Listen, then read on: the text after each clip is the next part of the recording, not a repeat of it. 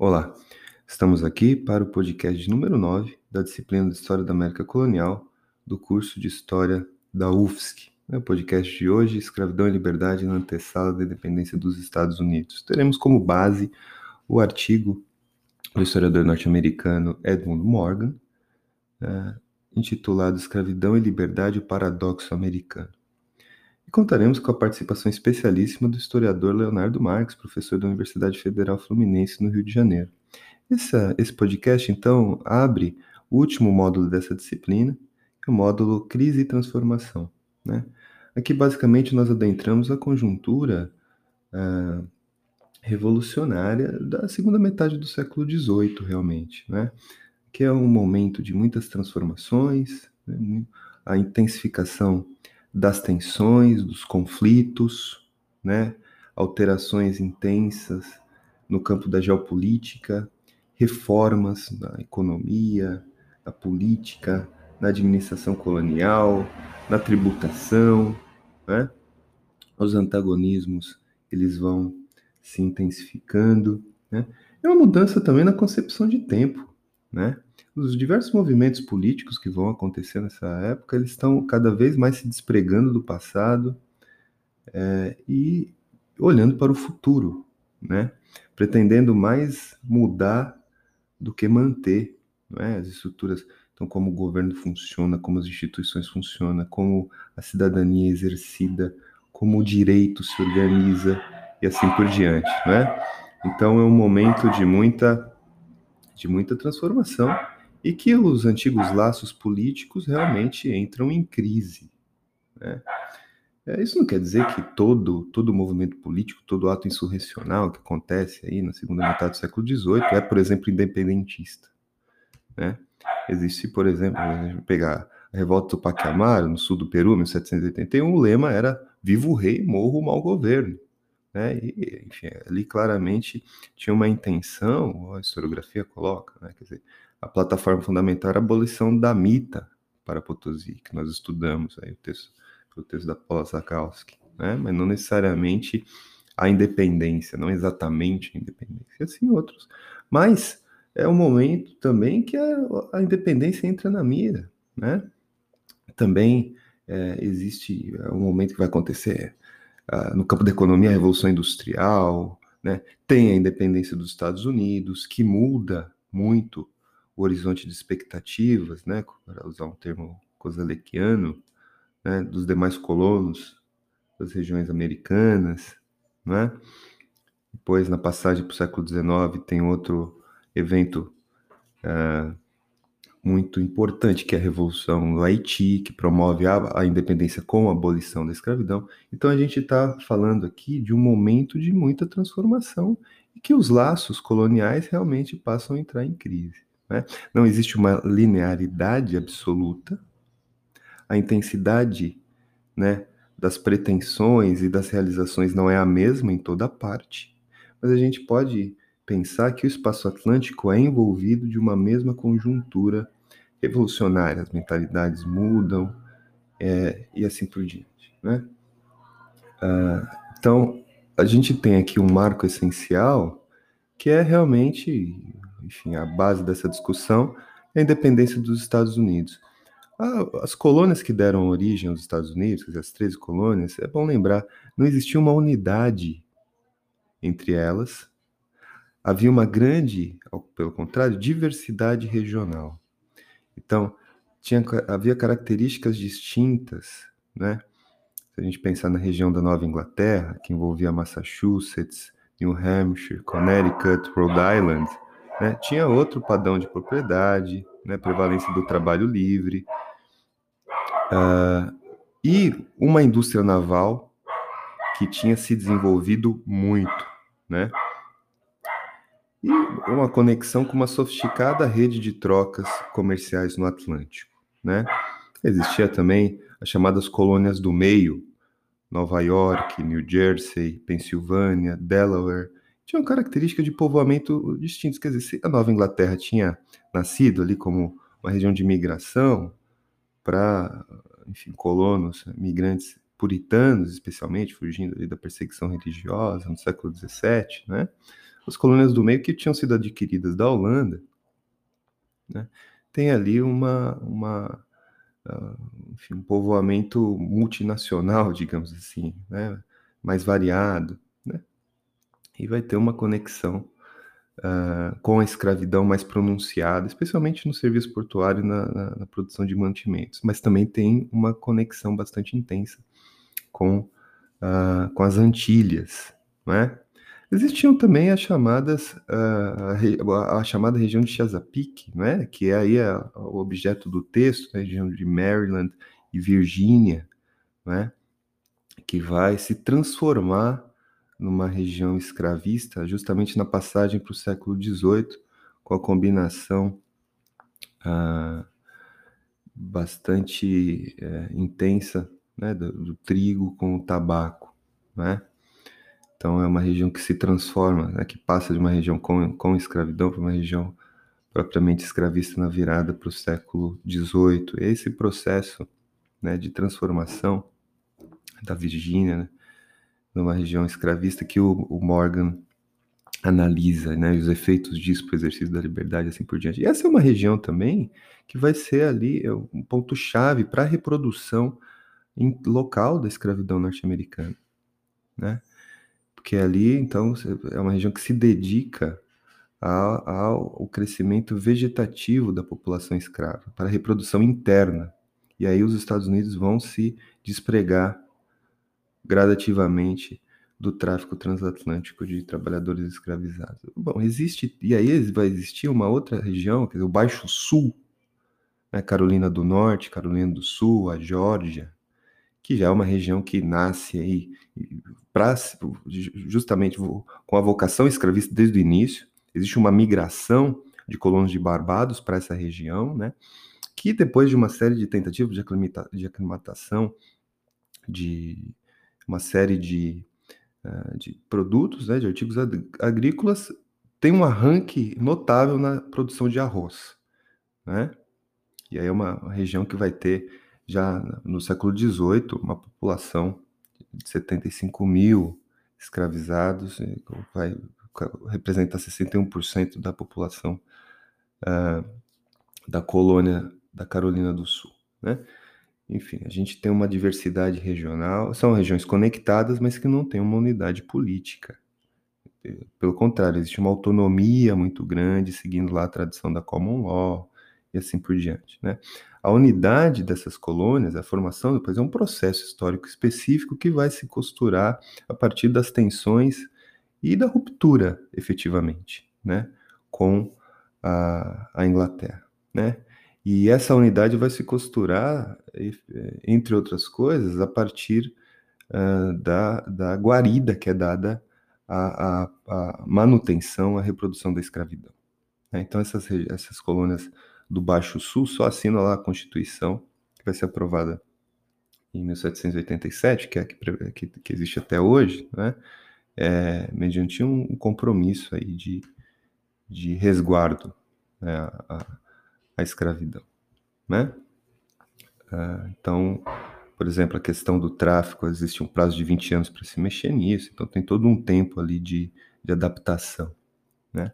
E o tema da escravidão permanece intocado. Claro que ali tem uma tensão incubada que vai derivar, muitos anos depois, uma guerra, que é a Guerra Civil Norte-Americana, né?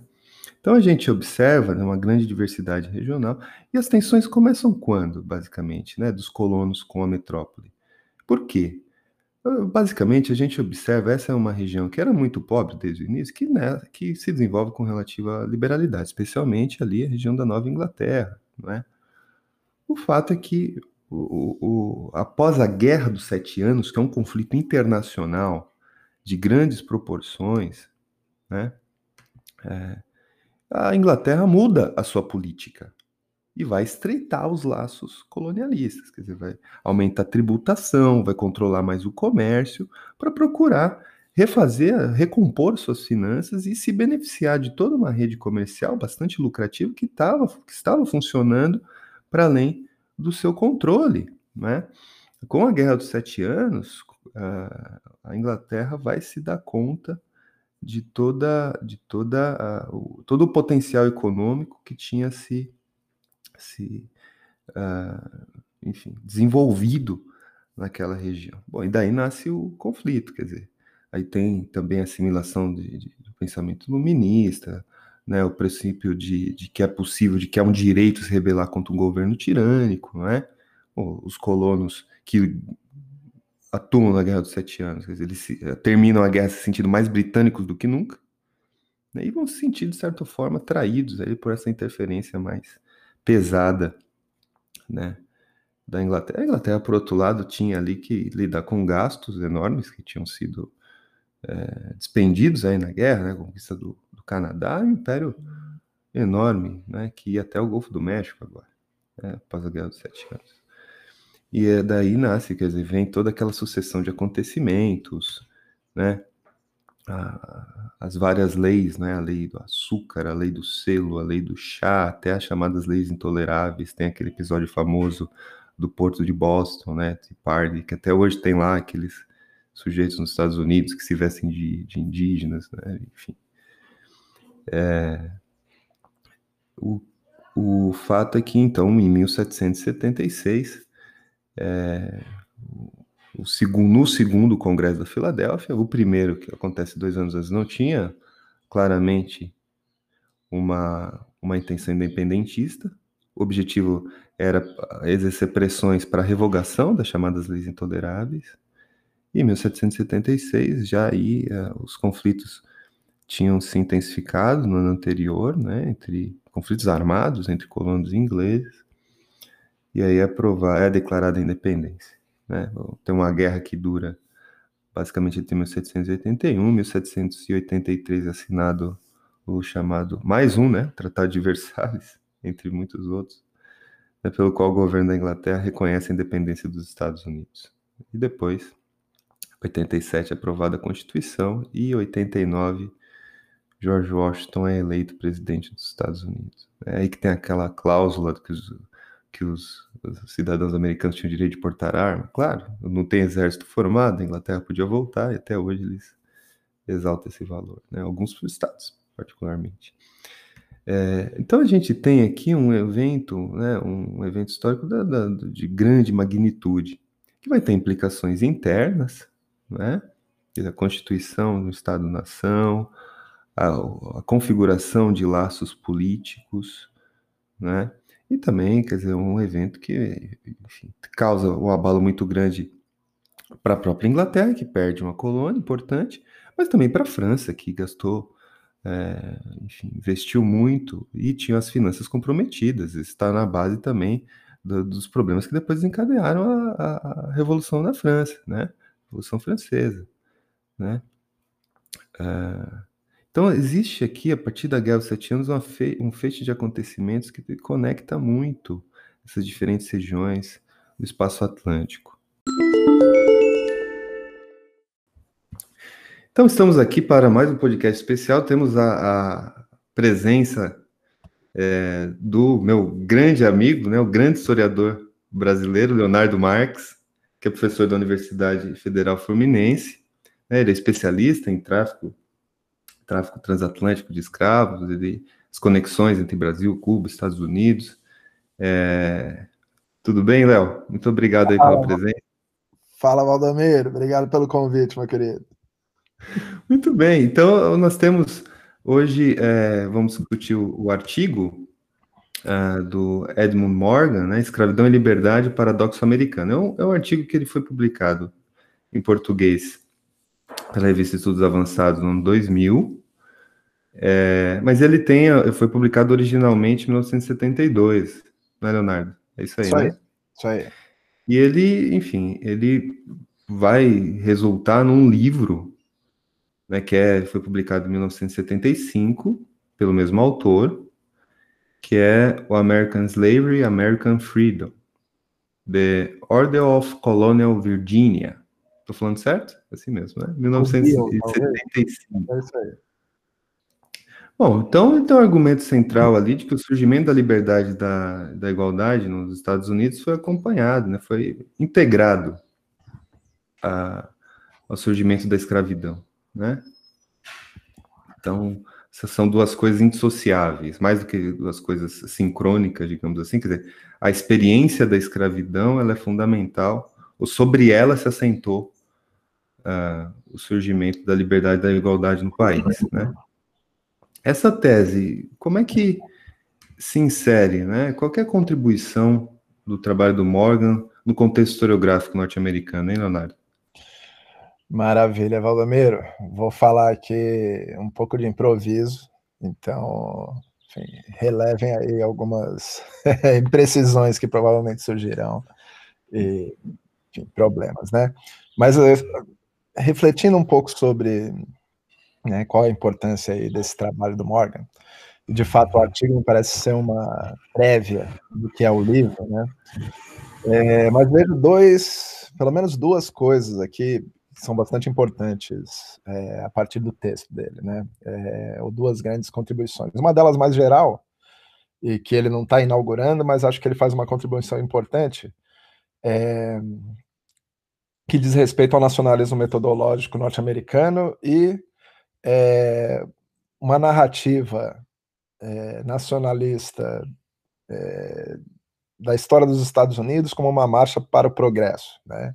E é uma narrativa muito marcada, muito calcada na história da Nova Inglaterra. Então, acho que uma primeira coisa que ele faz é deslocar a discussão sobre a história da liberdade para o Sul, né, para o Sul escravista, no caso, a Virgínia, que é um tema que posteriormente seria levado, aprofundado ainda mais por outros historiadores. Né? Você pegar o, o Jack Green, Pursuits of Happiness, uma das coisas, assim, uma das grandes coisas que ele faz ali é justamente é, mostrar a centralidade da Virgínia na história dos Estados Unidos, em vez da Nova Inglaterra, como muita gente até então vinha fazendo. Né? Então, acho que esse é um primeiro deslocamento bastante importante que o Morgan está fazendo. Né? É, e ao fazer isso, é claro, não só desloca da Nova Inglaterra, mas desloca para um espaço escravista por excelência, que é da onde vão sair é, as primeiras gerações de presidentes, inclusive. Né? Então, Washington, e o Jefferson, que ocupa as páginas iniciais aí do texto dele, né? Então, acho que uma primeira coisa é esse deslocamento que ele faz, né? E aí, ao fazer o deslocamento, acho que tem a segunda grande contribuição, é, que é isso que você estava falando, dessa articulação entre, quase que uma simbiose, né? Entre escravidão e liberdade, né? E aí, nesse caso, eu acho que a contribuição, no texto mesmo, isso não aparece de modo tão explícito, né? Mas se você pensar em boa parte dos debates historiográficos norte-americanos na década de 50 e 60, é, inicialmente, é claro, você tem figuras como Louis Hartz, é, que, digamos, apresenta a história da liberdade e do liberalismo nos Estados Unidos quase como uma, digamos, é, decorrência natural ou uma influência natural do Locke do outro lado do Atlântico. Né? Então é quase como se os norte-americanos, os primeiros barcos já carregariam um certo liberalismo é, oriundo do velho mundo, né? E ele se manifestaria quase de modo espontâneo entre a população dos Estados Unidos, né? Nos anos 60 você tem os caras que especificamente vão, digamos, é, de alguma forma na contramão desse discurso de um liberalismo natural, né, quase que imanente dessa população, para tentar especificar de fato o que, que é a cultura política norte-americana, é, figuras como Pocock e principalmente Bernard Bailey, né, que tem, o, tem um dos livros, inclusive traduzido para português, que é o Origens Ideológicas é, da Revolução Americana. Né. E o que esses caras fazem, em grande medida, é especificar, é, e aí eles estão seguindo o caminho lá do, é, contextualismo, né, que a gente conhece principalmente via Skinner, mas em grande medida pegando, mapeando é, pensadores menos influentes, né, um conjunto de escritos muito grandes, muito grande, produzido é, no século XVII e no século XVIII, para tentar compreender, para valer quais são, digamos, é, as inspirações de fato das ideias que vão eventualmente informar é, esses norte-americanos no processo de independência. No caso do Bailey, é esse o ponto de chegada mesmo, né? É, a independência dos Estados Unidos. E aí os caras desenterram é, alguns pensadores assim, bem mais obscuros, né? Harrington, enfim, algumas figuras, é, e delineiam o que o Pocock vai descrever como um republicanismo atlântico. Né? O, o, o Bailey está também num, assim, indo por um caminho parecido, né? É, e aí eles vão descrever, é, digamos, os elementos comuns desse republicanismo atlântico, né? E isso aparece no texto do Morgan, inicialmente, quando ele está descrevendo as ideias de liberdade do próprio Jefferson. Né? Então, o Jefferson acreditando em como é, uma nação é, de indivíduos dependentes, né, trabalhadores assalariados, por exemplo, não poderiam, não poderia ser uma nação verdadeiramente livre. Né? A república ela dependeria de indivíduos independentes. indivíduos independentes, nesse caso, significa indivíduos proprietários, que justamente têm o tempo livre para exercer é, essa cidadania no espaço público. Né? Daí essa ideia de republicanismo atlântico que é, o Pocock e outros vão é, mapear. Né? Mas o que o, o, Morgan faz, me parece, e como eu disse, não é, uma, não é um diálogo que está tão explícito ali, mas vai no coração dessa discussão. Né? É justamente pegar essa discussão sobre liberdade, é, né, essa ideia sobre, digamos, como os indivíduos precisam ser independentes para poder exercer sua cidadania, etc, etc e tal, é, e amarrar isso à história da escravidão. E é por isso que a simbiose é, é enorme, né? Então, num certo sentido, é, é, a existência da escravidão na América do Norte que permite o florescimento desse republicanismo e a emergência desses indivíduos independentes que é, poderiam realizar, exercer essa cidadania no espaço público. Né? Nesse caso, as próprias assembleias é, no espaço colonial, que vão sendo vistas como quase que miniaturas do parlamento inglês. Né? E esses caras, isso tudo reforça, inclusive, a própria identidade é, britânica desses indivíduos. Né? Mas acho que o grande lance aqui é que o Morgan, digamos, traz uma base material específica, né? ele ajuda a gente a entender é, a base material desse republicanismo atlântico. E a base material desse republicanismo atlântico na América do Norte é a escravidão africana. Né? É ela que vai é, permitir isso, me parece. Então, acho que esses dois, assim, a princípio, né, assim, debate pronto, é, as duas, pelo menos duas grandes contribuições em termos historiográficos do Morgan, acho que são essas, né, um deslocamento da Nova Inglaterra para o sul escravista, como, digamos, é, espaço para se pensar essa história da liberdade norte-americana, né? E nisso ele está indo contra uma longa tradição, né? Oriunda do próprio processo de independência, né? Logo depois da, da independência dos Estados Unidos, você tem várias figuras é, ao longo do século XIX que vão reforçando esse, digamos, essa ideia de que o coração é, da história dos Estados Unidos e essa marcha constante para o progresso é a Nova Inglaterra. Né? Então é um deslocamento importante que é, e é um discurso que até hoje ele aparece, assim, não é uma coisa é, que foi totalmente superada, né?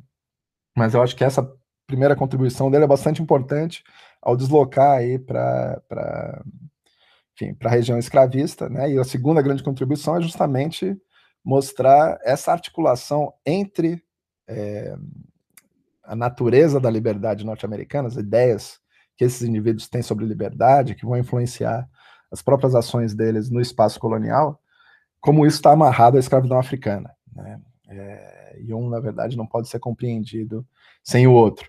Quando a gente pega o Bailey, por exemplo, né, o livro dele é de 68, esse livro sobre as origens ideológicas da Revolução Americana. A escravidão e a liberdade aparecem lá como uma contradição mas uma contradição é, discursiva dos indivíduos que estão participando do processo de independência. Então, eles acusam a coroa britânica de estar tentando escravizá-los. Né? E aí ele fala, pô, é, é curioso que né, eles falam disso como é, é, sem perceber ou sem o fato de que eles mesmos estão escravizando milhares de indivíduos, né, parece passar é, batido aí em como eles percebem esse processo. Né? E aí eu acho que o Morgan coloca a discussão é, de modo mais concreto, né, ao avaliar essa história da Virgínia, essa história da escravidão na Virgínia. Né? Aí tem outras, assim, tem outros outros aspectos aí que eu acho que a gente pode ir conversando também, né? é, mais ligados à própria história da escravidão na Virgínia, sua dinâmica. É, enfim, vou. Daqui a pouco a gente continua. Eu vou deixar você falar também, senão eu fico falando demais aí, né? Não, ótimo. É, realmente, essa, essa, essa, simbiose aí que você aponta realmente é um marco da, da do, do, trabalho do, do, Morgan e tudo mais, né? E como ele vai mostrando ali, tem aquele evento daquela, aquele né, emblemático da, revolta de Bacon, né, que mostra uhum. ali como a situação era estremecida, havia uma certa polarização entre proprietários e não proprietários, esse é o argumento uhum. dele. Né? A uhum. escravidão é um elemento que vai estabilizar, né? É, é, então, é, tem essa, isso que eu ia falar, tem um argumento, ou há uma discussão mais específica sobre essa dinâmica da escravidão na Virgínia, né, que é uma transição é, clássica na bibliografia entre de uma sociedade com escravos para uma uhum. sociedade escravista. Né? Ele não está usando esses termos, quem vai popularizar, no caso dos Estados Unidos posteriormente, é o Ira Burling, né? baseado lá no trabalho do Moses Finley, é, mas me parece que é isso que ele está descrevendo em grande medida. Então, um, começo do século XVII, é, digamos que há uma certa maleabilidade nessas relações, né? Você tem, inclusive, o próprio Morgan não chega a descrever isso, né? É, se eu bem me lembro, se eu, enfim, refresque minha memória se eu estiver falando besteira. Posso estar misturando com o próprio Burning, né? Mas é, princípios do 17, digamos que as divisões raciais, as clivagens raciais na leitura dele não estão tão bem definidas assim. Né? Então você tem é, ex-escravos que eventualmente se tornam eles mesmos senhores de terra, podem inclusive vir a ter é, servos brancos trabalhando para eles. Né? É, e isso tudo, é claro, se altera ao longo do século XVII. Aí, de fato, a rebelião de Bacon é um dos é, marcos de transição na leitura dele, né? que vai marcar aí sim a emergência de uma clivagem racial mais dura e que vai acompanhar essa transição para uma sociedade escravista para valer. Né? Então, aí, de uma sociedade na qual os escravos é, não tinha um lugar tão central é, nessa economia para uma centralidade absoluta. Né? Isso é acompanhado, é claro, por legislações raciais, enfim. É... Ô, ô Léo, vem cá, e como é que. Bom, é um livro de 1975, né? É, o trabalho do, do, do, do, Morgan ainda se sustenta? Quer dizer, eu tenho, quais são as principais críticas? ao centrar, né, trazer o olhar para a região da Virgínia, ele não uhum. jogou o bebê junto com a água do banho, quer dizer, porque tem uma, uma diferença aí regional sobre o peso da, da escravidão no, no território. Pode ser. Eu não, sim, eu estou um pouco enferrujado aí na historiografia mais recente, né, de escravidão dos Estados Unidos. É, assim, uma que, eu, uma que eu consigo pensar, que me parece ter é, aparecido nos últimos anos diz respeito a essa ideia de que, digamos, haveria uma certa. O, racismo ainda não seria tão central nessa fase inicial da história é, da Virgínia. Né? Então, ela, na leitura dele, a clivagem se dá justamente nesse momento final, principalmente com a rebelião de Bacon, né? enfim, após a rebelião de Bacon. É, mas nesse, nesse, ponto ele está ele tá reproduzindo um pouco é, uma ideia de, de que esse racismo. Enfim, isso, isso é bastante debatido, na verdade. Né? Eu estou é, falando aqui de uma crítica que aparece, mas está longe de ter encerrado o debate. Né? Mas estou pensando principalmente aqui no trabalho de um sujeito chamado Michael Guasco. Deixa eu ver se é isso mesmo.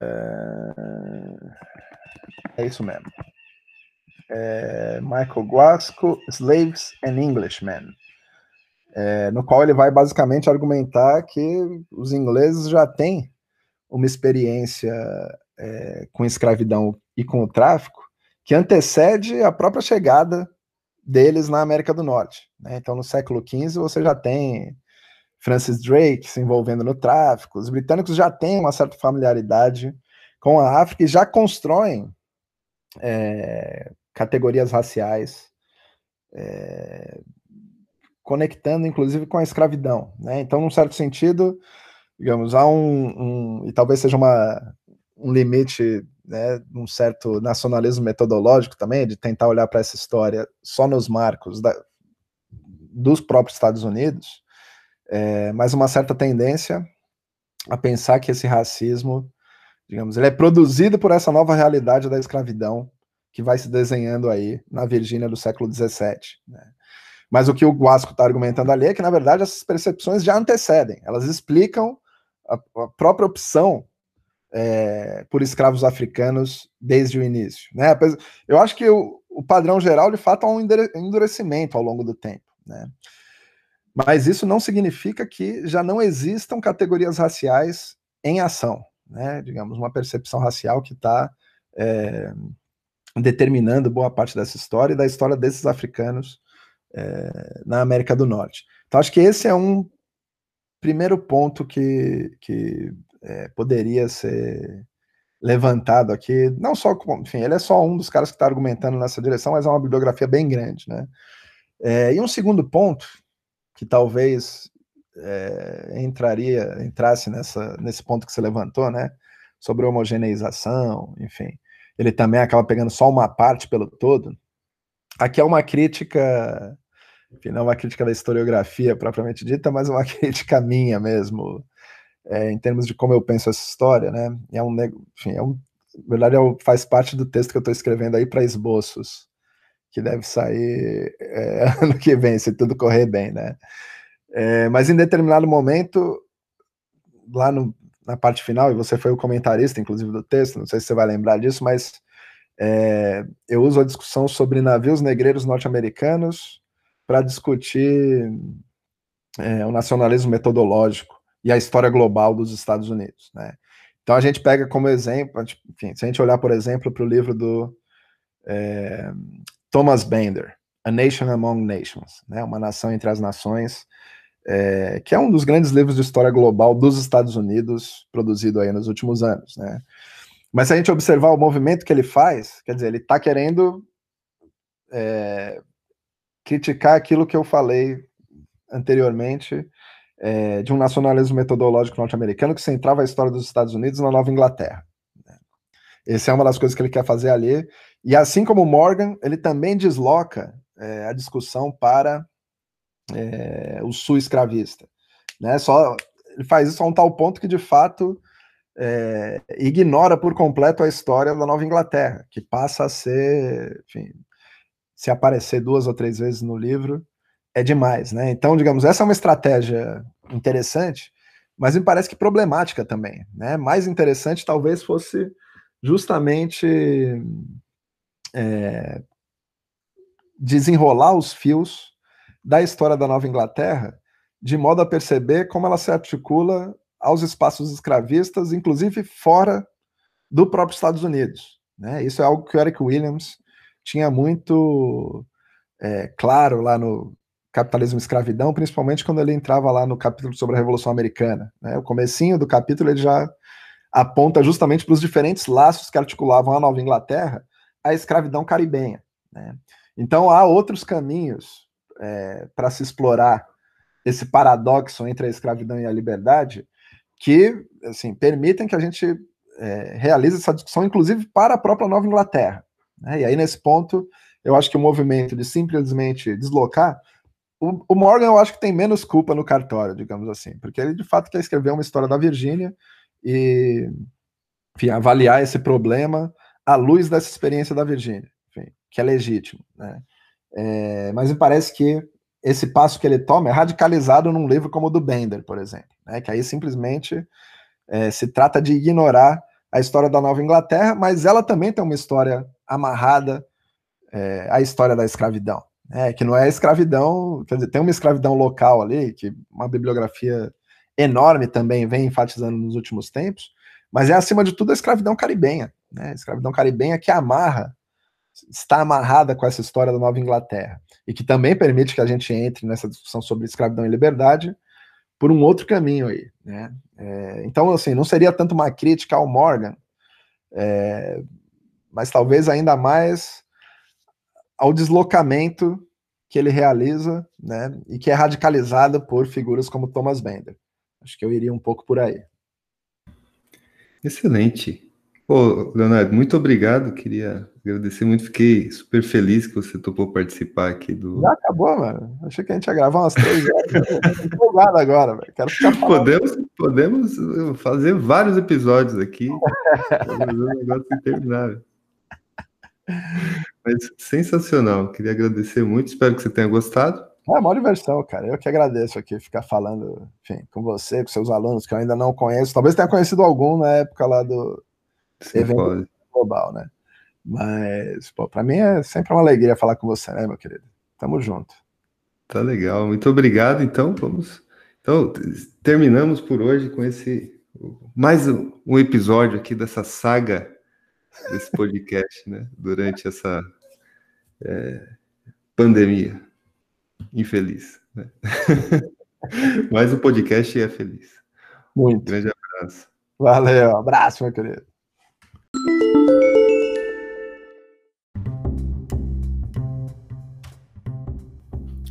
Muito bem, gente. Falando do texto, né, os componentes do texto, é sempre bom revisar.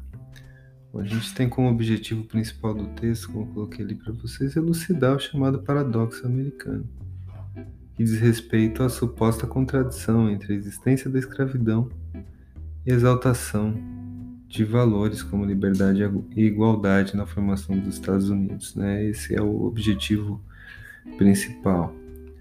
A ideia central é de que a escravidão não apenas acompanhou, mas foi condição essencial para o surgimento da liberdade e da igualdade nos Estados Unidos. Em outras palavras, os direitos dos colonos e futuros cidadãos americanos se apoiaram nas injustiças contra os africanos. Né? Essa foi a base material necessária para a constituição da sua liberdade e de uma certa igualdade entre alguns.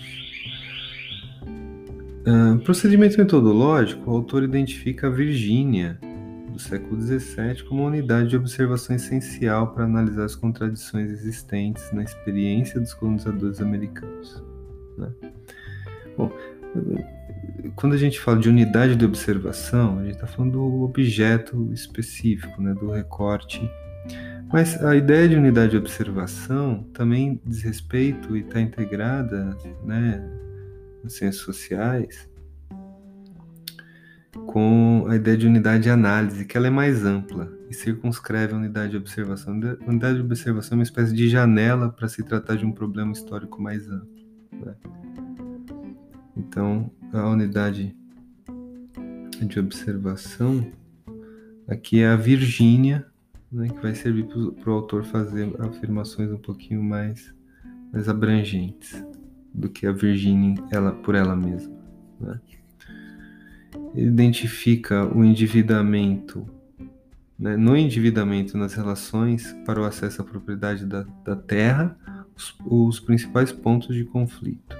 Né, e analisa como o advento da escravidão desponta como solução, garantindo as condições materiais necessárias para o apaziguamento dos conflitos né, e do exercício da cidadania entre a população branca premissa teórica fundamental, justamente que o paradoxo é, é, é apenas aparente, né? à medida em que não existe uma contradição intrínseca entre os princípios que nortearam a fundação dos Estados Unidos e a prática da escravidão, tanto em termos teóricos como no que diz respeito mais concretamente à experiência histórica. Né? São, são fatores não só compatíveis, como articulados, integrados. Né? Então, aqui a gente tem os componentes básicos do texto. Espero que vocês tenham gostado do podcast de hoje, da interferência, né, da intervenção é, do professor Leonardo Marx. E bons estudos para vocês. Até a próxima.